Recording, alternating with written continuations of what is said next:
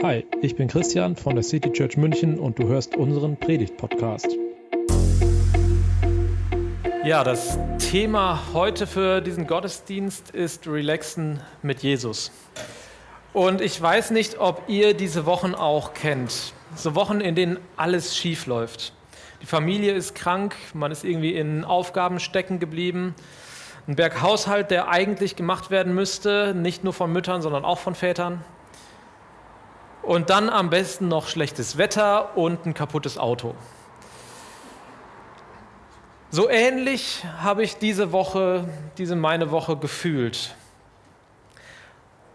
Und das, obwohl es eigentlich echt coole Highlights gab, aber irgendwie war diese Woche für mich mental sehr anstrengend. Und das Ganze obendrauf auf eine sowieso irgendwie anstrengende Zeit.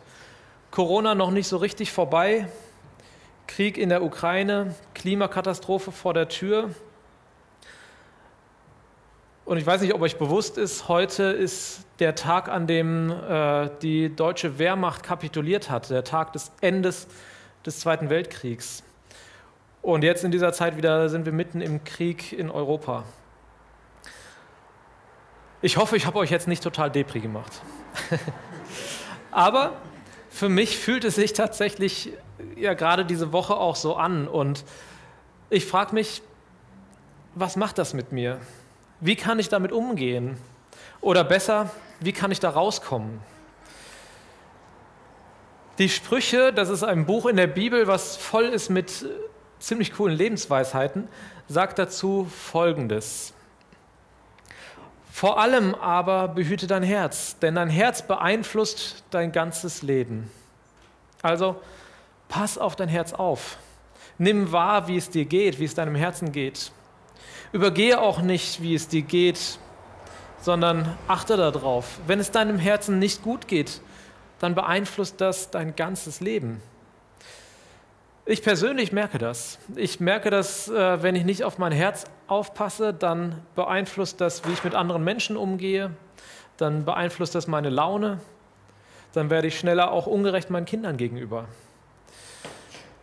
Im Buch Prediger, also ein anderes dieser Weisheitsbücher, da heißt es, Gelassenheit verhindert große Sünden. Warum haben nur diese Weisheitsbücher in der Bibel immer so recht?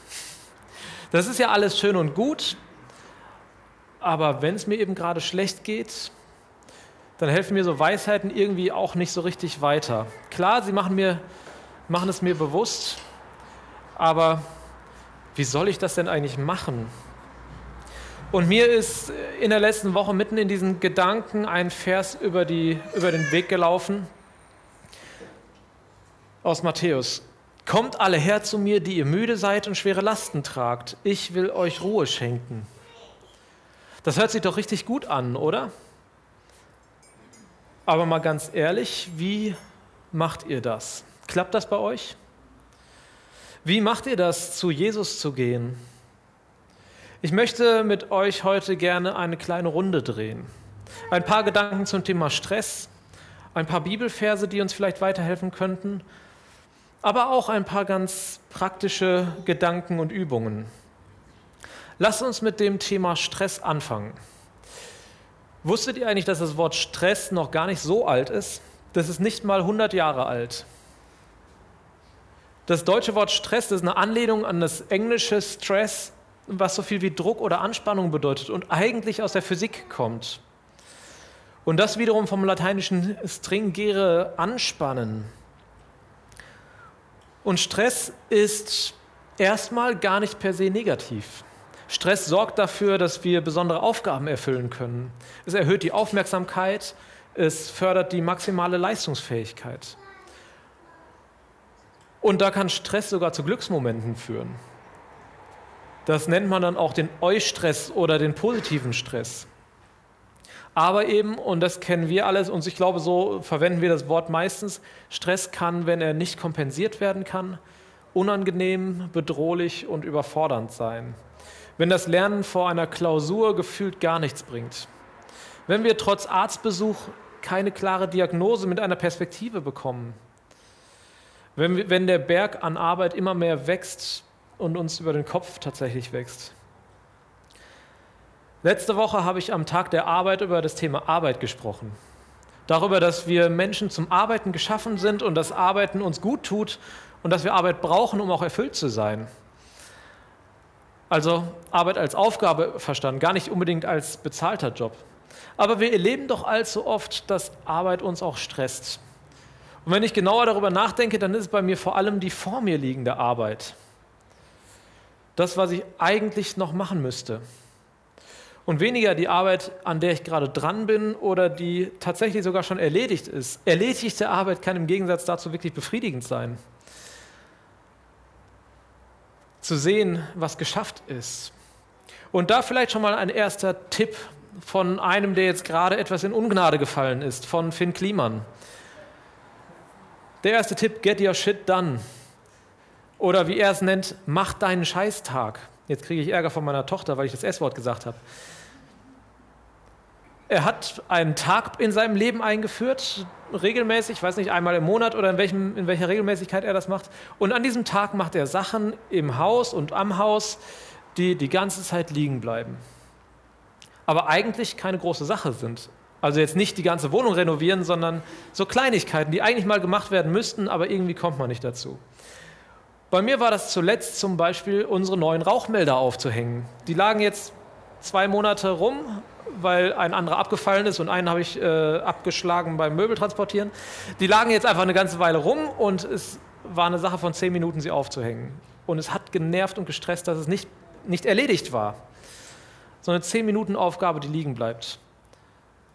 Oder ich habe ein Bild aufgehängt, was seit unserem Umzug, also wir wohnen jetzt zwei, fast zwei Jahre in München, seit unserem Umzug rumstand und ich habe es einfach in auch wieder keine zehn Minuten aufgehängt aber es nervt, wenn es nicht erledigt ist und es stresst. Oder ich habe die Reifen gewechselt, ich habe Zeug in den Keller gebracht oder was auch immer. Mach deinen Scheiß. Dann kann er dich nicht mehr stressen. Erledigte Aufgaben, geschaffte Arbeit kann schon mal eine erste Befreiung sein und sich richtig gut anfühlen. Aber es ist ja nicht immer so einfach. Wir können nicht immer so einfach Stress kompensieren oder das, was Stress auslöst, erledigen oder schaffen. Wie können wir damit umgehen? Kommt alle her zu mir, die ihr müde seid und schwere Lasten tragt, ich will euch Ruhe schenken. Irgendwie doch so eine Standardantwort der Christen, oder? Geht zu Jesus, dann wird alles gut. Aber ist das so einfach? Einfach zu Jesus gehen? Es gibt einen anderen Vers, der mich immer wieder bewegt, einen Vers aus Psalm 23. Du bereitest vor mir einen Tisch im Angesicht meiner Feinde. Das ist irgendwie zu meinem Lieblingsvers aus diesem Psalm geworden. Ich finde ihn so tiefgründig. Er sagt nämlich nicht, komm zu Jesus und alles ist gut. Er sagt, auch wenn es nicht gut ist, ist Gott für dich da. Da sind die Feinde, da ist etwas Bedrohliches, da ist etwas, was mich erschreckt, etwas, was Stress ausübt. Und doch kann ich an Gottes Tisch sitzen, mit ihm genießen von ihm beschenkt werden. Gott lädt mich ein, ihn auch mitten in meinem Stress zu finden, ihm zu begegnen, wenn mein Herz voller Unruhe ist, wenn meine Gedanken durch die Gegend hasten, wenn ich nicht das Gefühl habe, mich auf Gott konzentrieren zu können. Er ruft mir geradezu entgegen, ruh dich bei mir aus, komm wieder zu neuer Kraft. Kennt ihr das Konzept stille Zeit? Also wer irgendwie christlich aufgewachsen ist, da würde ich fast garantieren, ihr kennt dieses Konzept. Und ich habe es oft so verstanden und ich glaube auch so gelehrt bekommen, geh in ein Kämmerlein, suche einen stillen Ort, komm zur Ruhe und begegne dann Gott. Lies die Bibel und bete. Wenn dir das gelingt, ist das super, mach weiter. Ich bin mir sicher, es tut dir gut und ich bin mir sicher, es tut auch deiner Beziehung zu Gott gut. Aber sagt Gott nicht auch etwas ganz anderes und viel mehr als das? Inmitten der Feinde kannst du mir begegnen. Du brauchst nicht erst Ruhe, um mich zu entdecken, um mir nahe zu sein. Ich rufe nach dir, ich lade dich zu mir ein. Klar, du kannst Gott in der Ruhe, in der Stille begegnen, aber Gott möchte noch viel mehr der sein, der die Ruhe schenkt. Die Reihenfolge ist eine andere. Ruhe inmitten des Sturms. So wie die Jünger, die mit ihrem Boot auf dem See fahren und Jesus ist die Ruhe selbst. Er liegt da und schläft. Und dann kommt ein unglaublicher Sturm auf und die Jünger, einige von ihnen gestandene Fischer und Seeleute, sie bekommen Todesangst und mitten in dieser Angst wecken sie Jesus, rufen nach ihm und er stillt den Sturm. Er schenkt Ruhe. Du brauchst keine Ruhe, um Gott begegnen zu können. Du brauchst keine Ruhe, um Jesus begegnen zu können. Aber er will dir Ruhe schenken, gerade dann, wenn sie dir fehlt. Lass dich von ihm rufen oder rufe nach ihm. Er deckt den Tisch in der Unruhe, setz dich. Er lädt dich ein. Er lädt dich ein, komm zu mir. Geh hin und lass dich beschenken. In aller Regel wird er dich nicht aus deiner Situation rausreißen. Er wird dich nicht an den Tisch zwingen. Er wird dir seine Ruhe nicht aufdrängen. Aber er bietet sie dir an. Was Jesus auch nicht sagt, ist, setz dich an den Tisch und deine Feinde werden verschwinden. Aber er sagt, setz dich auch, wenn die Feinde da sind. Setz dich an meinen Tisch, genieße mit mir, lass dich neu stärken. Er sagt auch nicht, komm, wenn du müde bist und schwere Lasten trägst, ich nehme sie dir ab. Er sagt, komm, ich will dir Ruhe schenken. Ruh dich bei mir aus. Lass dich von mir neu mit Kraft beschenken und dann lass dir von mir beim Tragen helfen. Trage deine Last nicht alleine. Ich unterstütze dich, ich helfe dir, mit deiner Last fertig zu werden. Und lass dir sagen, du trägst nicht die Verantwortung für die ganze Welt. Die trägt zuerst Jesus, die trage, trägt, Jesus, trägt Jesus zuerst. Und er verteilt sie in vielen kleinen Happen auf viele Schultern. Wisst ihr, was für mich ganz persönlich dieser Tisch im Angesicht der Feinde ist? Dieser Ruheort, wenn ich gestresst bin? Das ist für mich meine Dusche. Und es ist für mich ein Segen, zu Hause in meinem Büro zu arbeiten und nicht irgendwo in einem Büro außerhalb. Wenn ich irgendwo feststecke, dann frustriert mich das, dann stresst mich das. Da könnt ihr meine Frau fragen. Aber immer wieder höre ich dann den Ruf, geh duschen. Nicht zuerst, weil ich stinke, sondern tatsächlich, weil mein Kopf gerade so voll ist. Und die Dusche ist für mich ein Ort, an dem ich bewusst tief ein- und ausatme. Ein Ort, an dem ich bei Jesus zur Ruhe komme, an dem ich ihm begegne. Unter der Dusche kann ich nichts regeln. Ich kann nichts erledigen und ich kann mich noch nicht mal ablenken lassen. Und das ist der Ort, an dem Jesus mir neue Gedanken schenkt, Gedanken sortiert. Und dann die Aufgabe, die sich nicht verändert hat. Die Aufgabe ist die gleiche, während ich unter der Dusche stand, aber der diese Aufgabe leichter macht. In vielen Momenten ist die Dusche natürlich gerade etwas zu weit weg. Und ich weiß nicht, ob du schon so einen Ort entdeckt hast oder ob du etwas hast, wo du dich von Jesus hinrufen lässt, wenn du feststeckst, wenn du bei ihm zur Ruhe kommen willst. Aber wie gesagt, ganz oft ist die Dusche nicht erreichbar. Und ich kann ja auch nicht dreimal am Tag duschen. Also geht natürlich schon, aber sinnvoll ist es nicht. Und deshalb möchte ich euch jetzt eine erste super simple Technik mit an die Hand geben. Eine Technik, wie ihr mitten im Stress, wenn ihr auch diese Rufe hört vielleicht, die euch einladen, bei Gott zur Ruhe kommen, wie ihr darauf antworten könnt, wie ihr zur Ruhe kommen könnt. Ist euch schon mal aufgefallen, dass manche Menschen und ganz besonders Kinder in den merkwürdigsten Situationen summen? Summen wird tatsächlich mit einer entspannten Lebenseinstellung, mit Gemütlichkeit in Verbindung gebracht. Denkt mal an das Schnurren von Katzen, wenn die entspannt sind. Das Interessante ist, da ist tatsächlich etwas dran. Und wenn du, dich in, wenn du in einer kritischen Situation summst, dann wirst du merken, dass du innerlich ruhiger wirst. Forscher erklären das unter anderem durch die Vibration der Stimmbänder, die besänftigend und dann eben auch wie eine innere Massage wirkt und tatsächlich den Blutdruck senkt. Also ganz interessant, so eine einfache Sache, die einen auch tatsächlich körperlich zur Ruhe kommen lässt. Wenn du dabei dann sogar noch die Augen schließt, die Reize, die von außen auf dich einprasseln, reduzierst, dann wirst du den Effekt nochmal verstärken können. Das klingt jetzt vielleicht total doof, aber probier es einfach mal aus. Fang an zu summen und erlebe diese Ruhe als eine Begegnung mit Jesus. Summen als ein kleiner gedeckter Tisch, an dem du für einen Moment zur Ruhe kommen kannst.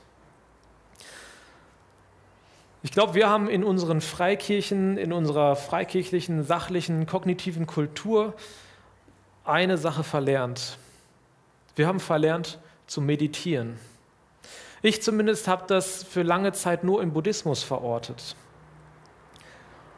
Om. Das ist dieses Summen, das ist ein Summen.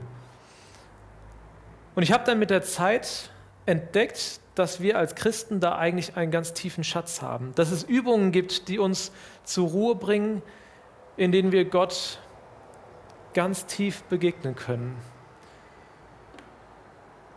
Kommt alle her zu mir, die ihr müde seid und schwere Lasten tragt. Ich will euch Ruhe schenken.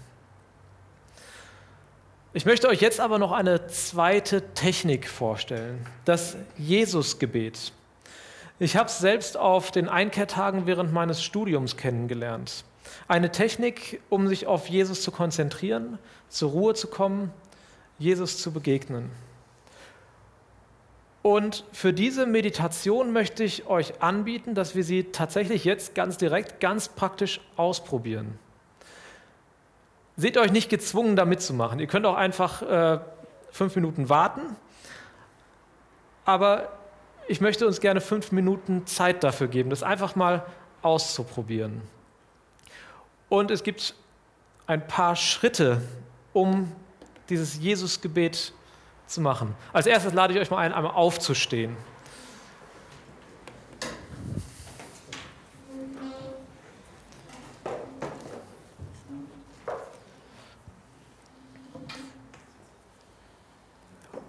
So, jetzt steht ihr alle und jetzt dürft ihr euch wieder hinsetzen. Aber ganz bewusst hinsetzen, mit beiden Beinen fest auf dem Boden, auch wirklich spüren, wie die Beine fest auf dem Boden stehen, ungefähr schulterbreit auseinander, mit geradem Rücken und dann ja, die Hände schließen, äh, die, die Hände schließen, die Hände auf die Oberschenkel und die Augen schließen. Und dann tief einatmen und ausatmen. Und was das Ganze zum Jesusgebet macht, ist, dass ihr dann beim Ausatmen Jesus sagt, in, in eurem Kopf innerlich sagt, und beim Einatmen Christus. Und das einige Minuten lang. Nehmt euch die Zeit, bei Jesus zu sein. Und in ungefähr fünf Minuten wird es klingeln und dann dürft ihr wieder aufwachen.